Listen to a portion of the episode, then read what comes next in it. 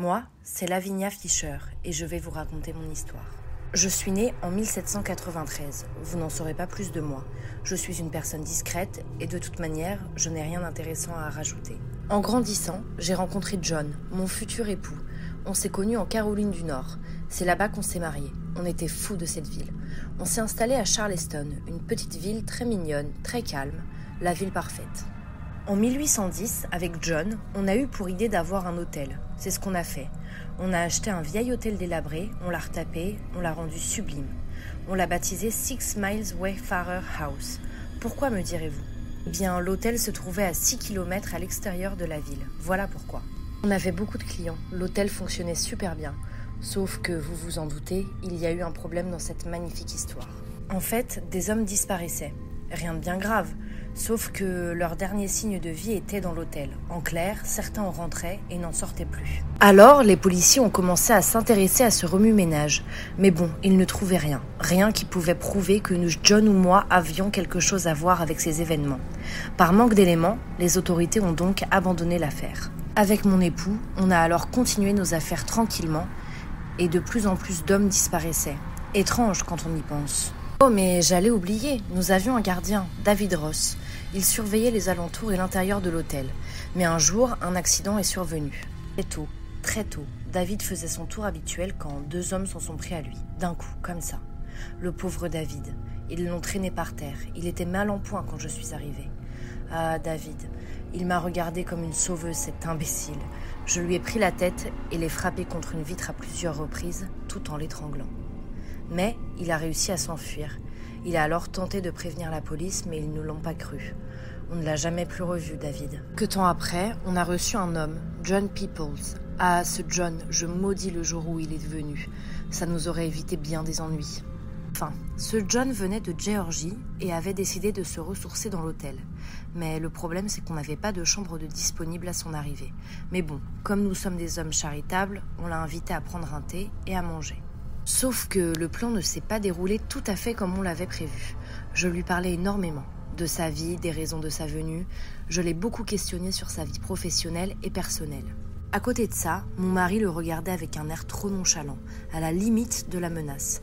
Mais bon, il a dû être ébloui par ma beauté qui en a séduit des tonnes avant lui, qu'il n'y a pas prêté attention plus que ça. Je lui ai donc servi une tasse de thé, ma fameuse tasse de thé. Mais ce que j'ignorais, c'est que cet ingrat ne l'avait pas bu. Il avait renversé quand j'avais détourné le regard sous prétexte qu'il n'aimait pas le thé.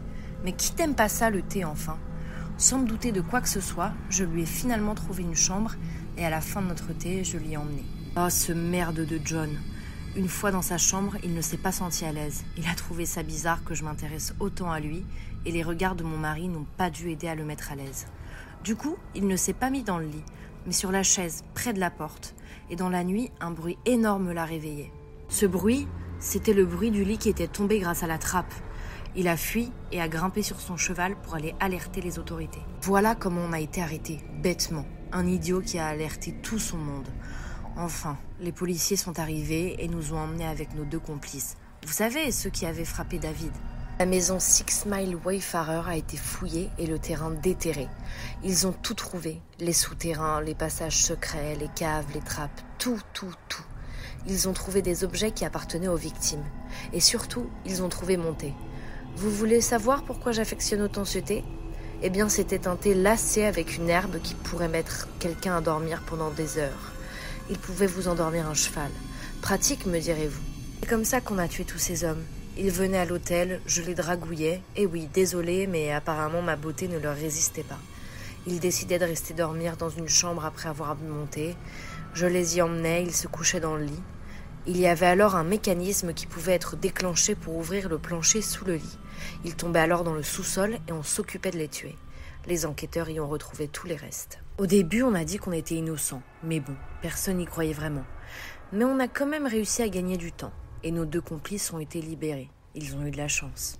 Avec John, on a été condamné coupable de vol et de meurtre, et du coup à la pendaison. Avec John, on a essayé de s'échapper, on a failli réussir. On allait escalader grâce à une corde, mais elle a cédé quand j'étais dessus. Alors, pour ne pas m'abandonner, il est revenu dans la cellule. Nous avions plus qu'à attendre le jour où nous allions être exécutés. Ce jour-là est venu trop vite à mon goût. Je n'avais que 27 ans. le 18 février 1820.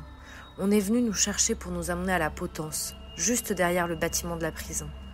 Là, 2000 personnes étaient présentes pour assister au spectacle. John n'a pas fait d'histoire, il est parti en silence, jusqu'au bout. Moi? Ah, moi, ça devait être grandiose. J'ai demandé à porter ma robe de mariée. Et aussi, je ne voulais pas marcher jusqu'à la potence. Alors les gens m'emportaient. Je riais. Je riais si fort qu'on aurait dit que le diable sortait de ma personne. Au moment de me pendre, j'ai préféré sauter moi-même. Hors de question qu'une personne me tue. Voilà, vous savez tout de la femme qui est devenue la première femme tueuse en série aux États-Unis.